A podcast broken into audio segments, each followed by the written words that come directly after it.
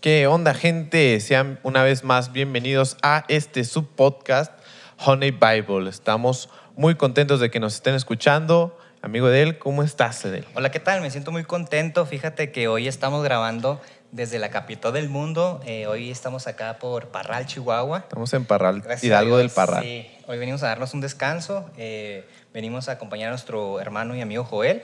Ahorita él fue a dejar a su prometida.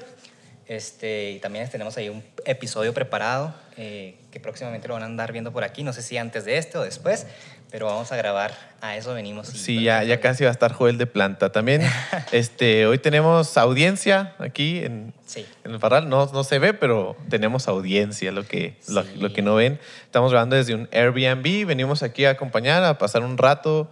Este, algo así como tipo pequeñas vacaciones, a, a oír de las responsabilidades de adulto. Y pues nada, pasar un buen tiempo, ¿sí, o no, Miede? Mira, hoy la verdad que tengo un tema que, que, que tenía guardado ya desde hace rato, que también es algo, eh, un problema muy común dentro de las iglesias, Ok. que en mi experiencia este, he aprendido a lidiar con él. Es, es la causa del el activismo dentro de la iglesia. El activista. El, el activismo, así se le dice a cuando existe como una sobrecarga de tareas o de muchas, vaya, actividades en tu iglesia local que te, que te empieza a, a consumir mucho el tiempo y mucho las energías de actividades que muchas veces no son fructíferas. ok. Y, Sí. y voy, a, voy a profundizar un poquito más en eso. Adelante. Em, quiero contarles una historia personal de, de cómo llegué a caer en esto del activismo en la iglesia. ¿Tú sufres de activismo ahorita en día? Eh, no, ya no. Ok. Creo. no, sí, bueno, de- de- eso también lo voy a explicar más adelante, cómo, cómo puedes salir de, ese círculo vicioso del activismo de iglesia. Porque Ok. esto puede pasar en todas las iglesias, ¿eh? Cualquier iglesia, en cualquier iglesia pasa. Mira, yo cuando me, me bautizo a los 15 años, entonces yo me acuerdo que entré todo, con todas las ganas al grupo de jóvenes. Y yo quería estar en todo, ¿no? Quería estar en las reuniones, quería estar en la planeación, quería estar en, eh, haciendo y deshaciendo muchas cosas, ayudando en todo lo que yo podía. No siempre andaba ahí, no era de los constantes. Y llegaba el tiempo, Ato, de que yo en, en toda, toda la semana estaba en la iglesia. O sea, los lunes iba porque, no sé, había una reunión. Martes también no sé qué había. Miércoles culto entre semana. Eh, jueves había una célula. Viernes iba a otra célula. Sábado no sé qué hacía, pero también iba a la iglesia. No sé, ni me acuerdo. Y luego domingo iba a dos servicios. O sea, el servicio de la mañana y el servicio de la tarde. O sea, mi vida era la escuela, a veces trabajar y luego la, la iglesia. Pero eso no está mal, ¿o sí? O sea, yo creo que a mí no se me hace tan... O sea, el problema se me hace cuando dices que las actividades no son fructíferas, más no cuando pasas tu mayoría del tiempo en actividades eh, de, la, de la iglesia, las cosas de Dios. Eh, porque en lo, en lo personal, ¿verdad? yo pienso que eso te ayuda a pues, estar más consagrado, o sea, a que no te des tiempo para, para que el enemigo eh, llegue, etcétera, ¿no? O sea, en esa parte yo creo que te ayuda. Ok, sí, o sea, de cier- cierta forma, esto no es en sí malo. No es en sí Ajá. malo que a alguien le, le guste estar ahí en la iglesia todos los días. Eh, a lo que me refiero es cuando a veces el mismo ministerio es la causa para no poder cumplir con la obra de Dios, que es lo que estoy eh, tratando de, de Ok. llevarnos. Hay un libro muy bueno de David Platt que se llama Una, ¿cómo dice? Una nación radical, algo así, no, no me acuerdo, Eh, pero era así, una, un pueblo radical, así se llama. Entonces el primer capítulo de ese libro habla acerca de justamente el activismo. Él, él dice, dice, muchas veces las mismas buenas actividades que hacemos en nuestra iglesia son lo que nos impide eh, cumplir con la verdadera obra de Dios, porque la obra de Dios como tal de la iglesia es hacer discípulos lo que encargó Jesús, no hagan discípulos a todas las naciones, evangelizar, hacer que la gente conozca de Cristo. Esa es la misión de la iglesia. Sí, como tal, como tal. La misión de la iglesia es, es hacer discípulos. Pero a veces pasaba de que, bueno, eh, ese, ese es nuestro principal motivo, pero en, en una, en muchas ocasiones estamos tan adentro del templo, eh, en alguna X reunión, en alguna, eh, no sé, actividad que nos mantiene encerrados dentro del templo y toda nuestra vida, todos nuestros días son en alguna actividad, pero esas actividades muchas veces no cumplen con la obra de Dios de traer a Ya, personas entiendo. nuevas. Las actividades, a lo que ya te estoy entendiendo. Ajá. Las actividades, tú dices, el tema que quieres tocar es que hacen las actividades dentro de la congregación, pero para la congregación. O Ajá, sea, no, muchas veces. no, no para cumplir con la misión de traer a alguien de Ajá. fuera. Sí, este, y de hecho este, este pastor David Platt a- hace algo radical en, su- en la iglesia en donde él pastoreaba y él dice, ¿saben qué? Este, gastamos mucho dinero en hacer actividades, no sé, para los niños. Ok. Y ¿saben qué? Vamos a dejar de, de gastar dinero en hacer actividades para los niños. Y pues la iglesia se le puso al brinco. Le dijo, ¿cómo? O sea, ¿qué tiene de malo que hagamos algo para los niños? Este, ¿Por qué nos vas a quitar dinero y, y para qué vamos a quitar esa actividad? Y él dijo, aún así, ¿no? Vamos a quitar esas actividades. Y él dijo, con ese dinero que gastábamos en una actividad de un culto infantil para los niños, la- e- ese dinero lo juntamos, este, compramos despensas, compramos recursos y fuimos ahí donde estaba la gente que no tenía y ahí hicimos como una, una obra. O sea, fueron y evangelizaron y lo que pasó que la iglesia creció. Se Claro. llama Brook Hills, ahí en Estados Unidos. Entonces la iglesia empezó a crecer porque dejaron de lado una actividad que era, por así decirlo, infructífera y fueron a, a otro campo a hacer realmente la obra, lo que Cristo quería hacer, el, el evangelizar, el hacer discípulos. ¿Sí? Entonces, no, no que esté mal, eh, ¿me entiendes? Hacer actividades, eh, no sé, algún evento, cosas así. Pero estar concentrados a Ajá. gente. Pero la, la cuestión es, cada, de todas las actividades que hacemos diario en nuestras iglesias, eh, ¿qué, qué de todo eso, en qué porcentaje eh, estamos haciendo la obra de Dios? O sea, eh, no sé, cuando vamos a nuestras células, a nuestros servicios y nos enfrascamos mucho o nos metemos de lleno al servicio de nuestra iglesia, dice, en, en todo eso que nosotros entregamos, hacemos en la iglesia, eh, ¿cuánto estamos cumpliendo con la obra en sí, con la misión en sí, que es discipular? Discipular la gente. Sí, porque como lo habíamos hablado en el primer episodio, o sea, discipular eh, no es solamente llevar a mi amigo a una reunión o, o- o llevarlo al culto una vez a la semana, sino que es algo de todos los días, eh, Crearle algo la personal, convicción. una relación que es algo todos los días. Y muchas veces en nuestro estar tan ocupados en la actividad nos hace que nos desocupemos a veces del mismo discipulado. Claro, que nos enfrasquemos, como Ajá. dices tú, en, en los que ya estamos, en los que ya tenemos la creencia, en los que Dios ya nos tocó y nos trabajamos entre nosotros, que no es malo, Ajá, que no es malo, pero sino que dejamos de parte traer a la gente fuera. Sí. Los cultos de barrio, todas esas cosas, ¿no? Todas esas El, el- por ejemplo, David Platt dice, eh, muchas veces nuestras buenas obras, nuestras buenas actividades son lo primero que nos está impidiendo el hacer la misión, la obra de Dios, porque David Platt es un, un pastor misionero y él, él habla mucho acerca de motivis- mm, eh, digo, movil- movilizar a la gente a que cumplan con la obra de Dios. Entonces él, él ha visto ese problema en la iglesia y dice a veces el mismo activismo nos ha, este, nos ha impedido cumplir con la obra de Dios totalmente, ok. o casi totalmente. Entonces yo, yo te decía, eh, yo, yo me la mantenía en la iglesia, ¿no? O sea, en, en muchas actividades dentro de la iglesia que, y solamente servía a la iglesia, pero no estaba trayendo a ningún discípulo, sea, no estaba trayendo a nadie. ¿Y cómo te diste cuenta? ¿Sabes que la estoy regando? O sea, Ah. me estoy emburbujando. Sí, eh, eso fue una historia muy interesante. Yo estaba en mi cuarto y yo me acuerdo que había pasado esos meses donde me la mantuve así eh, bien, bien cansado por el trabajo, luego la escuela y luego me la mantenía en la iglesia. Y yo me empecé a sentir bien, bien mal. Porque yo me acuerdo que por lo mismo estar tan ocupado a veces en cosas de la iglesia no tenía tiempo ni para orar ni para leer la Biblia Chale, ¿no? por, Ya- por ya estar ocupando en el ministerio.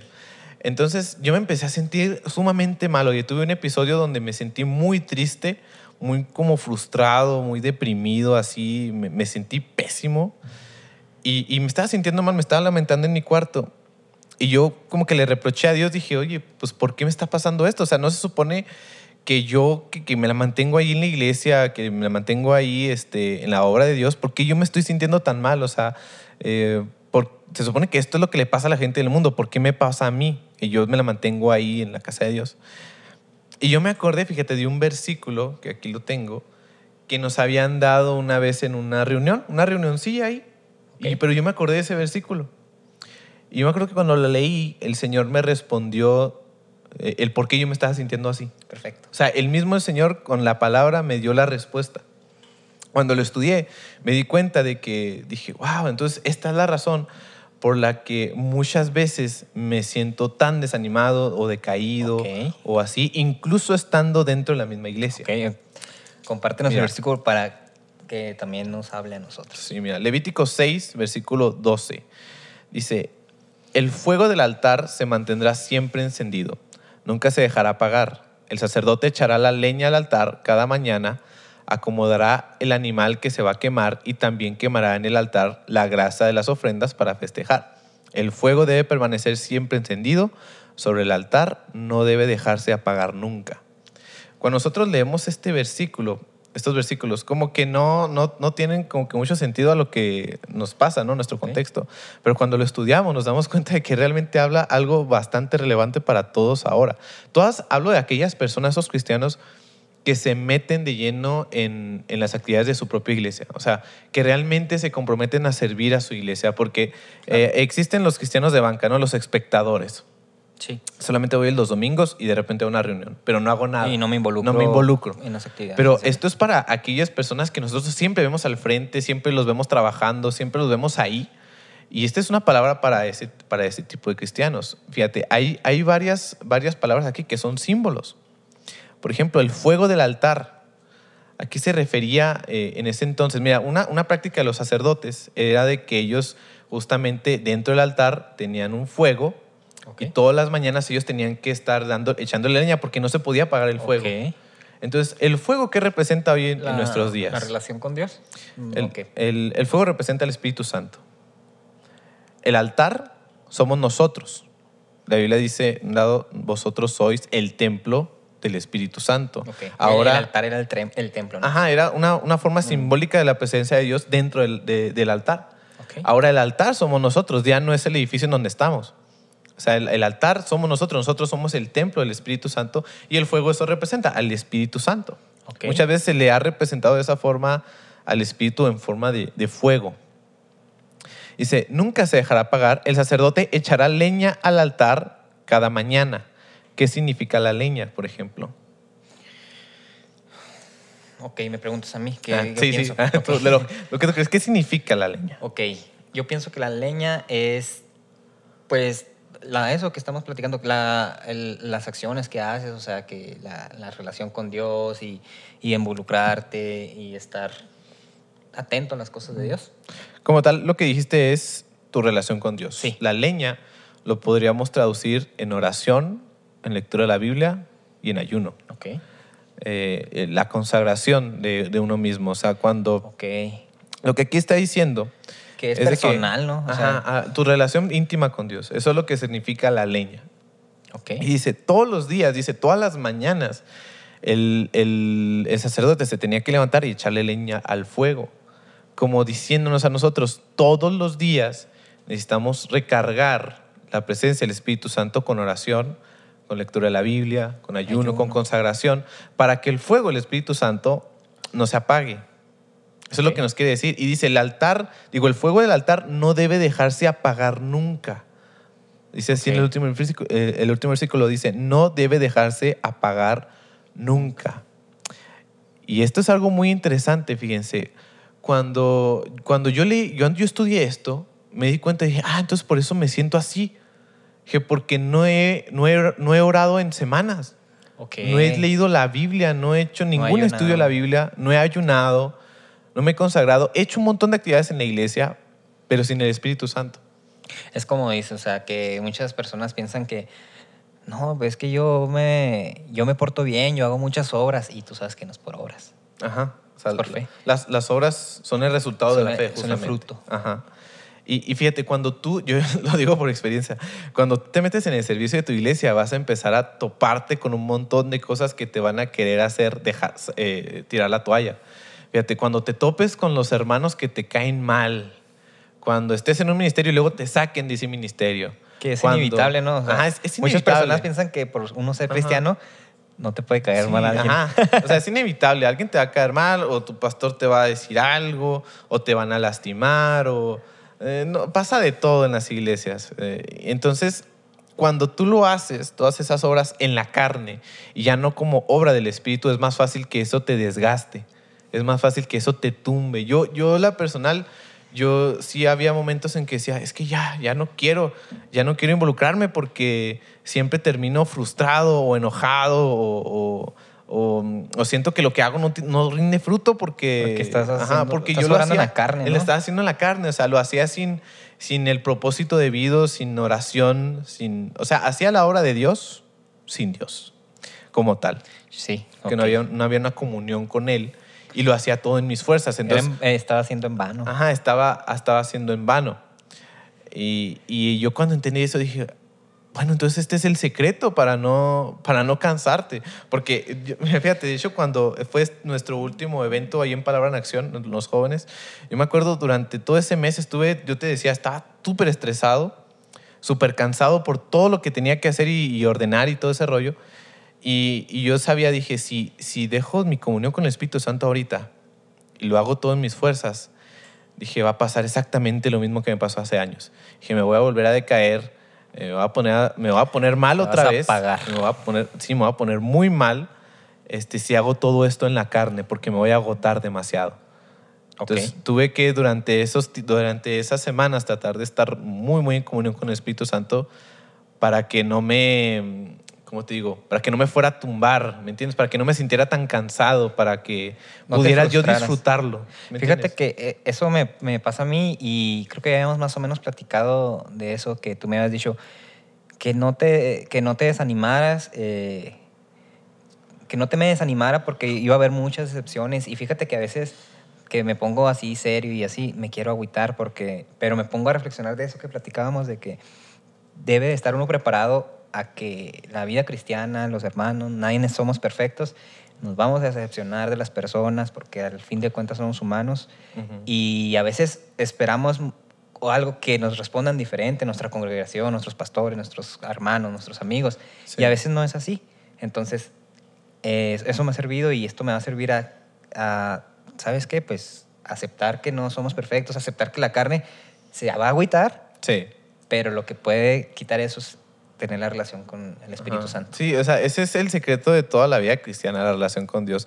Si tú eres un, no sé, joven que apenas va- está iniciando, se acaba de bautizar o, o tiene poquito, este es el secreto de la vida cristiana. O sea, el secreto de la vida cristiana no es hacerte un súper erudito en la, en la Biblia o hacer mil y un milagros, todo ese rollo. Eso es algo consecuente, pero el secreto de la vida cristiana es la relación con Dios. Amén. Eh, yo, yo eh, es lo que veo eh, este, este común denominador en esos hermanos que siempre veo al frente y siempre los veo tan fuertes, con una fuerza de voluntad tan, tan inquebrantable. Y, y yo me doy cuenta que la vida de oración de ellos es diaria. O sea, diario ellos tienen su comunión con Dios, estudian mucho la Biblia. O sea, realmente están muy cerca del Señor y eso es lo que les da fuerzas. Incluso otra parte en la Biblia nos dice, los que los que esperan en el Señor recibirán nuevas fuerzas. Lo que significa ahí, los que esperan en el Señor significa los que están cerca de, del Señor. El Señor. Se recibirán nuevas fuerzas. Entonces, eso es lo que la verdad te levanta. O sea, cuando te desanimas en la iglesia, como líder, a veces pasa mucho de que, ah, sientes que haces Sí, muchas sí. cosas y no avanzas, eh, de que por más que tratas de decir y aconsejar, no te hacen caso, No eh, o que la iglesia sigue igual y ya te empiezas a desanimar y empiezas a, a ser un cristiano de banca. Ok. Pero, pero el secreto justamente para nosotros seguir firmes, estar al frente, es esa, la comunión con el Espíritu Santo. Porque esto tiene una, una alegoría muy buena que, por ejemplo, yo, yo en mi casa, mi abuelo tenía un, un calentón de leña. Ok. Este, yo me acuerdo que cuando nosotros pues no le echábamos leña, a veces el fuego des- este, eh, menguaba, pero muchas veces nada más bastaba con echarle un leño y ya, volvía a encender así como si nada. No batallábamos. Pero cuando dejábamos que se apagara completamente, teníamos que quitar todo, limpiar las cenizas e iniciar el, eh, el fuego otra vez con palitos y papel, que volviera a agarrar desde cero.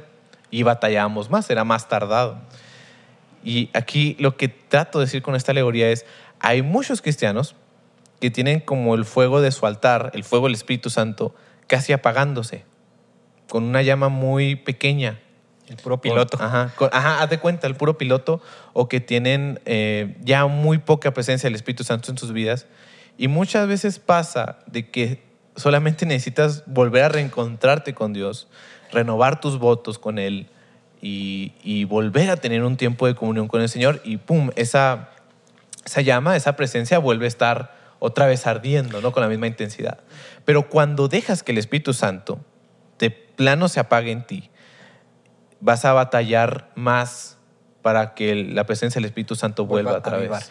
Una pregunta. Por ejemplo, tú, eh, ¿qué dices? Mira, si supongamos que te pasa ese, ese problema o que a, a uno de los que nos esté viendo le esté pasando que se involucre mucho en su iglesia y que se ha olvidado la relación con Dios y esté batallando, etcétera, ¿crees que sea necesario, obviamente, recuperar, no dejar que se, que se apague el fuego? pero también dar un, un stop, un relax a las cosas que, por ejemplo, las actividades, por ejemplo, ¿sabes qué? Me voy a tomar una semana sabática y, y concentrarte, tú, seguir yendo sus servicios, todo, pero ¿sabes qué? Voy a consagrarme, voy a ayunar, voy a platicar con Dios para que Él me renueve y volver otra vez. O sea, sería, sería es, saludable. Mm, sí, sí, yo diría que sí. Por ejemplo, ahora que nosotros, eh, mi equipo organizó un evento de jóvenes, la verdad que sí estábamos muy cansados, o sea, todavía, todavía me acuerdo de eso y todavía me canso. Sí, yo soy Entonces, testigo. Sí, entonces dije, ¿sabes qué? Pues vamos a descansar de actividades unos dos meses. Dije, vamos a tomarnos un descanso, nada, vamos a hacer reuniones este, normales de célula y ya. Todo durante dos meses. Ya después de estos dos meses, ya volvemos a planificar las cosas nuevas que queremos hacer. Y como, como equipo dijimos, ¿saben qué? Pues vamos a empezar a tener tiempos devocionales, vamos a empezar a reunirnos nosotros como equipo y vamos a empezar a orar, vamos a hacer dos, tres cositas eh, para acercarnos a Dios, un plan de lectura, cosas así. Y, y sí está bien este, que, que quizá quieras como pausar un poquito el activismo y, y empezar a dedicarle también mucho más a tu comunión y a tu devocional con el Señor.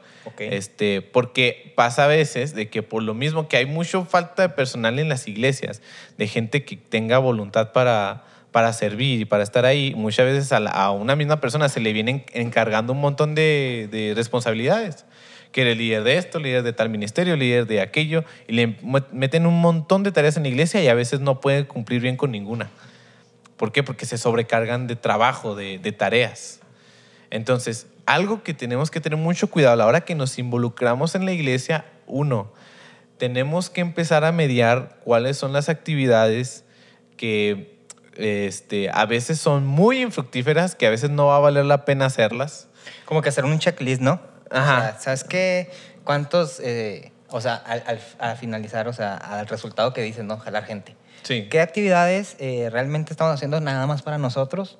¿Cuántas actividades sí están jalando visitas, amigos? Ajá. Y empezar a hacer un recorte y, ¿sabes qué? Hay que enfocarnos en esta, hay que enfocarnos en esta. Sí, o sea, eh, de que en cada actividad que tú te pongas a hacer en tu iglesia, eh, trata de meter ahí que se haga la obra de Dios. Si tú dices, bueno, de plano esta, esta actividad quizá ya es muy infructífera, ya es más una pérdida de tiempo, quizá no vale la pena entonces hacerlo.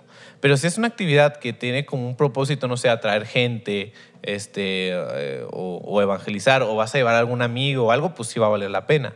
Por ejemplo, nosotros nos tratamos de asegurar de que nuestro evento pues hubiera visitas, hubiera Claro. amigos. Y así, de cierta forma, es una, que ajá, es una obra que sí se está haciendo, ¿sabes? Como porque estamos evangelizando, trayendo gente. Una herramienta para discipular. Ok. Eh, pero sí, tienes que tratar de ser muy inteligente en, en qué actividades de la iglesia hacer que sean fructíferas para cumplir la obra que el Señor nos mandó. ¿Qué tanto estoy cumpliendo con la obra y qué tanto estoy en activismo y cuánto, con cuánto estoy cumpliendo la obra? ¿Sí? Porque eh, a fin de cuentas, cuando nos presentemos delante del Señor, el Señor no le va a impresionar que nosotros tuvimos mm, eh, tantos años de líder y que eh, tuve un ministerio bien perrón y que ay, yo predicaba muy bonito y quién sabe qué, y, o era muy excelente músico. Sí, es que bueno, ¿ah? Pero cuando estemos delante de Dios, ¿Cuántos traes? ¿Cuántos trajiste contigo? Sí. Hay una parábola, parábola también muy buena, que es la parábola de las minas, eh, donde el Señor este, les da a, a varios siervos una cantidad de dinero. Y les dice, quiero que ustedes inviertan ese dinero y lo multipliquen en lo que yo regreso. Y cuando regresa el Señor, los manda a llamar a todos y uno le dijo, mira, tu mina dio cinco minas, tu mina dio otras diez. Y hubo uno que regresó con una nada más. Digo, Señor, yo no, yo no la usé, no la invertí, no la multipliqué. Y el Señor se enojó contra esta persona y dijo, eres un siervo infiel. Dice, ¿por qué no hiciste lo, tu tarea? ¿Por qué no hiciste lo que yo te mandé? Esta mina representa el Evangelio, que dice, eh, tuviste años quizás dentro de una iglesia, estuviste añales en un ministerio y no trajiste a nadie. O sea, no trajiste ni a un discípulo. Entonces no cumpliste con la misión, porque nuestra misión es hacer discípulos. Y si un alma se salva, todo habrá valido la pena. Eh, sí, todo habrá valido la pena, la verdad.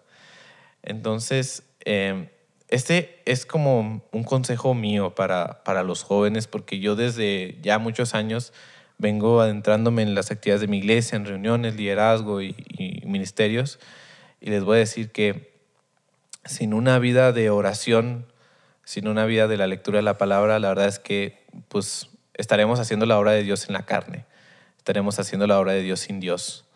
Y lo único que va a pasar es que nos vamos a desgastar. Eso, eso es algo que también es una analogía muy buena del Espíritu Santo como el aceite. Por ejemplo, ¿sabes cómo funciona un motor, no? Que es un montón de fierros muy rápido moviéndose. Sí. Generando una explosión. ajá, y tú, sabes, explosión ajá, genera- tú sabes que si no tiene aceite, el aceite para un motor es como la sangre para nosotros. Si no tiene aceite, se desviela, se rompe por dentro.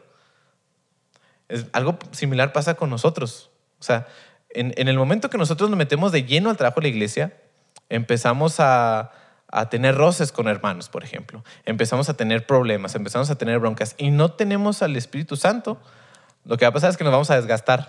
Y vamos a perder la fe que teníamos, la poca, la mucha. Ajá. Y Muchos terminan desertando de la iglesia por eso, porque estuvieron eh, metidos eh, haciendo la obra en la carne. No existía ese lubricante, ese aceite, el Espíritu Santo que nos hacía este, perdurar, que nos daba fuerzas. Entonces, cuando ya estamos muy débiles y vienen decepciones, que vienen, este, no sé, que me trataron mal, que X cosa, pues hacen que pues ya, ya me voy de la iglesia. Ok. Y, y- y termino echándole la culpa a Dios muchas veces, pero ni siquiera tuve una comunión sana con Él desde el principio. Ok, ok. Entonces, ¿qué, qué dirías, o sea, a- qué es lo que hubiera, no hubieras hecho cuando te pasó esta circunstancia ahora que Dios te ha dado el conocimiento de cómo sobrellevar para la gente que nos está escuchando, para mí, cuando estemos en esa situación, qué hacer? Cuando, si les llega a pasar lo mismo que a mí, de que ya se sentían así muy mal con ustedes y, y todo ese problema, eh, vuelvan a Dios. Les digo, ahí puede que, puede que Ya sea nuestra, ya sea nuestra nuestra audiencia. Dios los bendiga. Dios bendiga. Gracias Nos vemos mañana, ¿eh? Dios Adiós. bendiga. Bueno, em, si les llega a pasar lo mismo que a mí, de que sienten que ya el Espíritu Santo ya no está o sientan que ya está muy débil el Espíritu Santo en su vida, eh, basta con regresar otra vez en oración, con lectura de la Biblia. O sea, y, y el mismo, y conforme más lo vayamos buscando, el mismo Espíritu Santo se irá manifestando cada vez Amén, más. amén. Y, y yo se los digo como testimonio, muchachos, la verdad es que sí vale la pena. O sea, es cierto que a veces es cansado participar en la iglesia y, y a veces nos tienen muy atareados, sí, es cierto, pero créanme que vale la pena. O sea, créanme que se siente una satisfacción enorme cuando sabes que lo estás haciendo en la voluntad de Dios. Y fíjate que a mí se me... Yo, pues para los que ya escucharon unos, episodios anteriores o los que no han escuchado, pues yo no tengo mucho, tengo al menos dos años eh, en la obra del Señor. Y de lo que cada vez me he invol- he involucrado más, etcétera. Y en los eventos, en especialmente de los jóvenes, y hace poquito en el viaje que platicamos de Chihuahua para acá, platicábamos yo y mis hermanos de que hay ciertos este, personas, eh, ciertos hermanos que pues tú los ves y dices, no, ese vato eh, está bien chido con Dios y porque siempre está al frente, etcétera. Y lamentablemente, por otros lados, así, pues la verdad, te enteras de que no es así y dices, oye, no manches, ¿qué onda? Entonces, te das cuenta de que está pasando eso. Sí, hay un, Lucas Leis dice en uno de sus libros, a veces nosotros pensamos en nuestra iglesia que los que están enfrente son los que están más cerca de Dios. O sea, vemos a el predicador, vemos a los músicos, vemos a Los que no sé, los ministran que panderean. Eh, no todas las iglesias existe ministerio de panderos, pero es algo muy común en nuestras iglesias. Vemos a los liturgistas, a los que piden la ofrenda, a los que dan un testimonio X. Y, y sin, sin como tirarles a, a nadie las personas que están en, en la liturgia, pero podemos caer en ese error de pensar que los que están enfrente están más cerca de Dios y no necesariamente es, es- es así. Muchas veces aquella persona que está al frente tiene su corazón alejado de Dios Claro. y a veces la persona que se sienta mero atrás tiene su corazón bien cerca del Señor. O sea, no porque te sientes a mero atrás significa que estás más con Dios, ni porque estés enfrente en la iglesia significa que estás bien. Como en la escuela, ¿no? Ajá, exactamente. Entonces, este, es, es- es lo mismo. No porque estemos al frente o haciendo actividades o, o que, hagamos es- eh, que hagamos esto o aquello, significa que estamos al 100 con Dios. ¿Sí? Esa es, esa es una. De que tenemos que tener cuidado de no irnos con esa finta, ¿no? De que, de que porque yo soy líder o tengo un puesto, tengo un ministerio, ah, ya estoy bien con el Señor. El Señor puede usar a la gente aun cuando Él no esté de acuerdo con ellos. Sabemos la historia de Sansón, cómo el Señor lo usaba para derrotar a los, a los filisteos, pero sin embargo él vivía una vida doble. Y, y- y tiene sus consecuencias. Sí, sí, o sea, tendrá su consecuencia siempre, pero sí hay que estar conscientes de esto. Puedes tener tú un buen ministerio fructífero si tú quieres, Pero tu relación sin- con Dios y no puede tener tu estar. mal, tu mal relación con Dios y Dios desaprueba eso, pero Dios te puede usar. O sea, Dios, Dios puede usarte, eh, Porque tú puedes... a él ya ve que, le, sabes que me conviene usarlo porque sé que puedo ganar mucha gente, pero más bien él no... Sí, o sea, él, él te desaprueba. ya. O sea, eh, eh, tú puedes, por ejemplo, hablando de la predicación, los que predicamos podemos no estar haciendo las cosas que predicamos. Podemos fallar a nuestra propia predicación y aún así el Señor nos puede usar ahí. Amén. Sí, y, y esa palabra va a llegar a una persona y la puede confrontar y esa persona se puede convertir por esa palabra, pero el predicador estará mal delante de Dios, Exacto. pero lo habrá usado, porque Sí. así es en la soberanía de Dios. Dios utiliza a quien quiera. Quien le plazca. Ajá. Este, aun cuando, esa, cuando Dios lo desaprueba. Así. Y muchas veces lo vemos en la Biblia. Exactamente. Ah, también Lucas Magnin decía, este, éxito no significa este, como la voluntad de Dios. O sea, a veces pensamos el que, el que porque podamos tener mucho éxito en, en muchas cosas, significa que estamos bien en la voluntad de Dios. Y eso ah, lo vi también en, en la historia de Salomón, que, que prediqué acerca de Salomón. Sí. Me di cuenta que él realmente era un rey exitoso. Sea, un rey rico con un montón de esposas, había prosperado Israel de cierta forma, había hecho alianzas políticas, tenía muy buena defensa, tenía éxito en su reinado de cierta forma, pero estaba muy mal con Dios. Y esa historia e- es referentemente exactamente esto, porque Ajá. él tuvo la oportunidad, él conocía, él fue elegido por Dios, porque Sí. Dios ponía a los, a los reyes. Él fue elegido por Dios y, y se alejó, ¿sabes cómo? O sea, Ajá. se olvidó y se estuvo en la carne. A lo mejor sí hacía muchas obras y tenía un reinado y a su gente la tenía contenta, Sí, pero se perdió la pero, él, pero sí, exactamente, perdió esa dirección con Dios. Yo, pues, me gustaría quizá terminar con esto. Sí. O sea, no vamos a hacer un episodio tan largo, pero yo les hago este consejo a, a los, a los que me escuchan, muchachos que quizá si tú eres líder de jóvenes, eh, estás en la alabanza, este, no sé, cualquier obra que estés desempeñando en tu iglesia, este, y, que, estás, este, o quieres iniciar, o estás iniciando quizá en algún ministerio, en alguna obra, no descuides este consejo. O sea, no dejes que el, el- el fuego del altar se apague. Porque lo que va a pasar es que te vas a desanimar, te vas a cansar y muy probablemente podrás irte de la iglesia enojado o frustrado o mal si no tienes bien cimentada tu relación con Dios. Yo te recomendaría que antes de meterte en cualquier tarea de la iglesia, primero ve haciendo una disciplina en tu vida devocional, en tu oración, en la lectura de la Biblia, antes que involucrarte en un puesto muy importante. Ok, puedes involucrarte en algo. Quizá algo Chiquito. pequeño, que iniciando, ¿va? pero, pero así, ve de poco Ok. en poco. No, no nos queramos este, meter de lleno en todo si antes no tenemos Claro. primero una buena comunión con Dios. Este, ese sería mi consejo para ustedes, muchachos, de que no dejen que, que el Espíritu Santo se apague nunca. Ok. Fíjate que yo me quedo con este consejo, eh, me quedo con esa enseñanza del día de hoy, porque es mi caso. eh, yo estoy iniciando. eh, ahorita pues, gracias a Dios no me han pasado cosas así, apenas me estoy relacionando, apenas me dieron la oportunidad de, de dirigir el grupo de jóvenes de la misión, entonces me llegó a temprana, a temprana hora. temprano, sí. Entonces, pues no seguirlo y muchas gracias este, por parte de Dios que nos dio la oportunidad de estar aquí, de platicar esto. Eh, y pues Dios los bendiga, chavos. Dios Eh, bendiga. Nos estamos viendo. Gracias por escucharnos, muchachos, y nos seguimos escuchando y viendo. Dios los bendiga, muchachos. Bye. Cuídense.